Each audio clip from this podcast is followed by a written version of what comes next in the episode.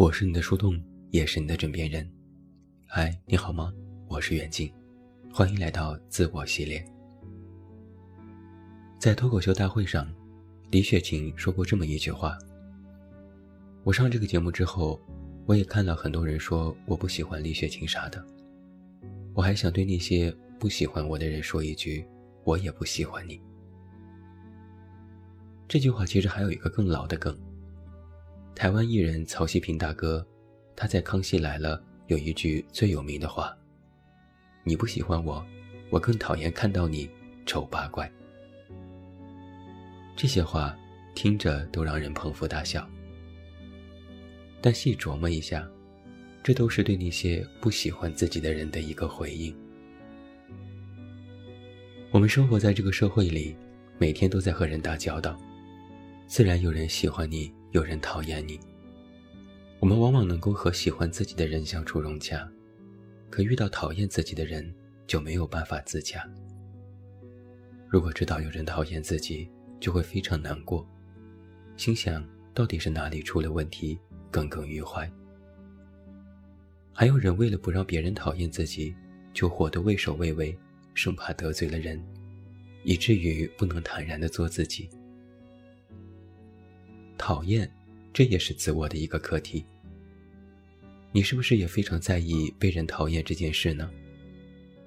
那想要搞清楚这个问题，我今晚为你罗列了一些关键词。第一个关键词是缺失。一个非常在意别人喜欢和讨厌的人，是内心有一定缺失的人。这种缺失，我把它叫做肯定缺失。就是需要别人格外笃定的肯定，才能够完成自我肯定。所以，一旦察觉自己被人讨厌，那么也会非常难以接受。因别人的肯定而自我肯定，这是积极因素。相反，他们也会因为别人的否定而自我否定。如果有人对自己不满和猜忌，那么就会非常难过，陷入一种不安之中，莫名怀疑。自己是不是哪里做错了？这种肯定缺失，很多时候它来源于儿时的经历。小的时候，你或许没有得到过来自家庭环境的过多关注，没有得到过父母的肯定，反而更多的是打压式教育。父母教育你的方式，更多的是指出你的不足，勒令你改正。而当你改正之后，他们也不会肯定你的进步，而是会再次找出你的其他不足。甚至有些父母会直接把孩子关禁闭。有些父母会说：“待在房间里，不许出来，好好想想自己错在哪里，想不到就不许吃饭。”被关禁闭的孩子会格外的害怕、担忧、恐惧，他们会一遍遍想自己到底错在哪里。究竟做了什么让父母不高兴？这个模式就非常像成年人世界里的被讨厌。一个人讨厌你，就等于是给你关了禁闭，你甚至连解释和沟通的机会都没有，就被列入讨厌的小黑屋，留你一个人不安和沮丧。从小没有得到过家人的肯定，长大后就会越在意别人对自己的态度。因为他们没有学会更多的从自我肯定层面让自己安心，而是习惯了从别人的态度里去揣摩自我的位置。一个肯定缺失的人，不会告诉自己“我很好，我没有问题”，只会去想“我到底哪里不对”。在你的潜意识里，在经历过原生家庭的打压教育之后，你可能就会形成一种认知是。我的确不够好，我的确还不够讨人喜欢。那么现在遇到了一个讨厌自己的人，也就自然会手足无措了。第二个关键词是控制。做人做事，我们都期待有一个完美的结果，哪怕不能够做到尽善尽美，但我们都渴望有一个更好的结局。包括在与人的相处之中。我们也希望通过自己的言行来赢得别人的尊重和喜欢。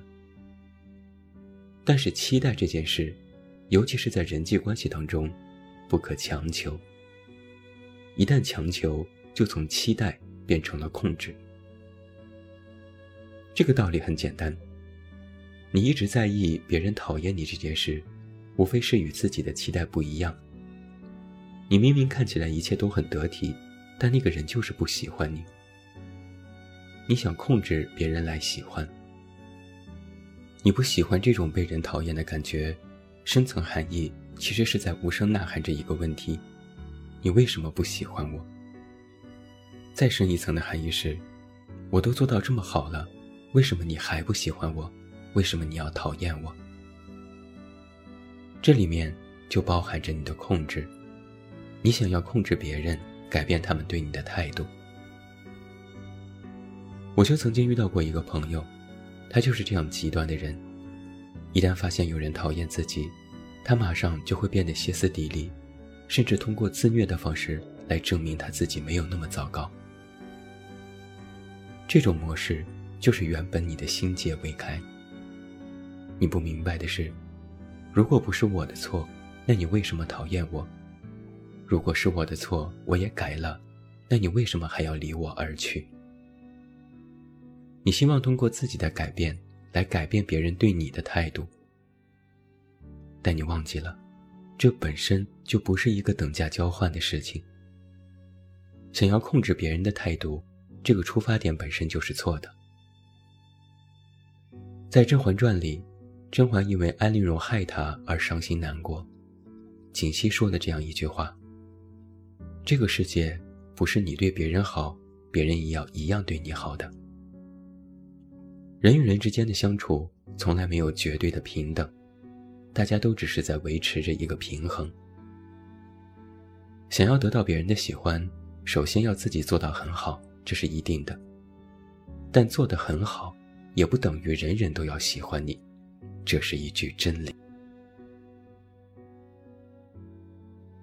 第三个关键词是不代表。被讨厌这件事其实是一个角度的问题。自己做到如何，就希望别人对你如何，这其实是一个小孩子的角度。就像是你在童年时想要什么就有什么，越是没有什么就越想要什么。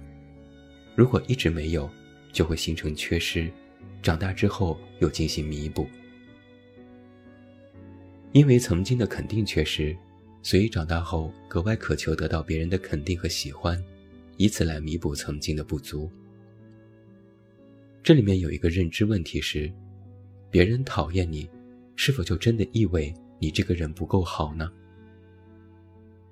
就像是曾经你的父母对你要求严格，是否就真的代表父母并不爱你，甚至还后悔把你生出来呢？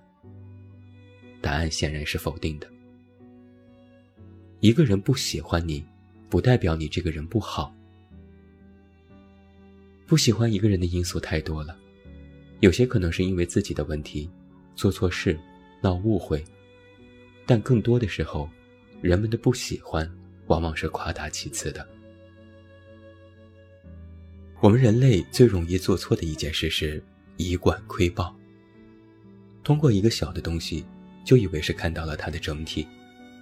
看到了别人的一个缺点，就觉得这个人糟糕透顶。一直以来，这都是我们思维的局限，所以才会有那句话：如果讨厌一个人，就会讨厌他的全部，甚至连他的优点都会讨厌。那么这也能够反向证明，如果一个人讨厌你，不代表你真的一无是处，你并没有不好，你依然还有很多优点和长处。只是那个人没看到而已，而这些都是讨厌的角度。在别人讨厌你的时候，你要清晰的意识到你依然很好这一点，那么你就有了一个面对讨厌和解决这个问题的正确角度。那么该如何改变自己对于讨厌过于执念的心理呢？那么这就是我们今晚的最后一个关键词。分离。我认为分离这件事是当务之急的。世界之大，无奇不有，你什么事都会遇到，你什么人都会遇到。你也不是完人，你有很多优点，也有一些缺点。你会因优点吸引志同道合的人围绕在身边，也会因缺点而排斥掉一些人。被人喜欢和被人讨厌，这都是常事。你因喜欢而欣慰，因讨厌而不甘，这也是常事。但问题是，你的那些不安和无措，到底是因自己而起？还是因别人而起，也就是说，你所有的出发点是因为自己吗？如果是，那么就应该；如果不是，那么就不应该。那么如何来分辨呢？很简单，你只需要把讨厌这件事做一个分离，考虑清楚一件事：被讨厌到底是谁的问题？如果有一个人不喜欢你，你可以首先反省，是不是自己做的不够好，是不是自己做错了，那么就去改正，并勇于沟通、解释和认错。在这个时候，被讨厌是自己的事，你懊恼是应该的，你要去解决它。但如果你改正之后，那个人依然讨厌你，或者是你反省了自己之后，发现自己并没有做错。但那个人就是无缘无故的讨厌你，那这时被讨厌就是那个人的事，你就不应该懊恼，因为这不是你的问题，你也解决不了。是你的问题，你要去面对和承担，但不是你的问题，你就不必耿耿于怀。同理，你能不能不被人讨厌，这是你的问题，但那个人是否讨厌你？那是他的问题，就相当于是，你看我是傻子，那是你的问题；我到底是不是个傻子，那是我的问题。你说我是傻，我就傻了吗？那我说你也傻，你是不是呢？话糙理不糙。所以，尽早的学会把被讨厌这件事分离开来，是你要解决它的一个当务之急。是我们必须要学会的一件事情。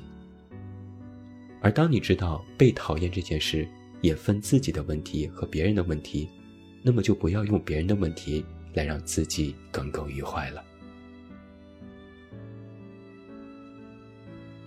在开篇的时候，我特意举了李雪琴和曹希平的两句话。我认为，能够接受和回呛被讨厌这件事是需要勇气的，但勇气。向来都需要底气。这份底气就是，我不需要通过别人的肯定和否定来完成自我的认知。你喜欢我感恩，你不喜欢我也接受。我不好的地方我改，这是我的事儿。但我改了你还不喜欢，那就是你的事儿了。做好自己的事，没事别多事。你不喜欢我，我更不喜欢你，丑八怪。哼，我是你的树洞，也是你的枕边人。关注公众微信“远近”，找到我。我是远近，晚安。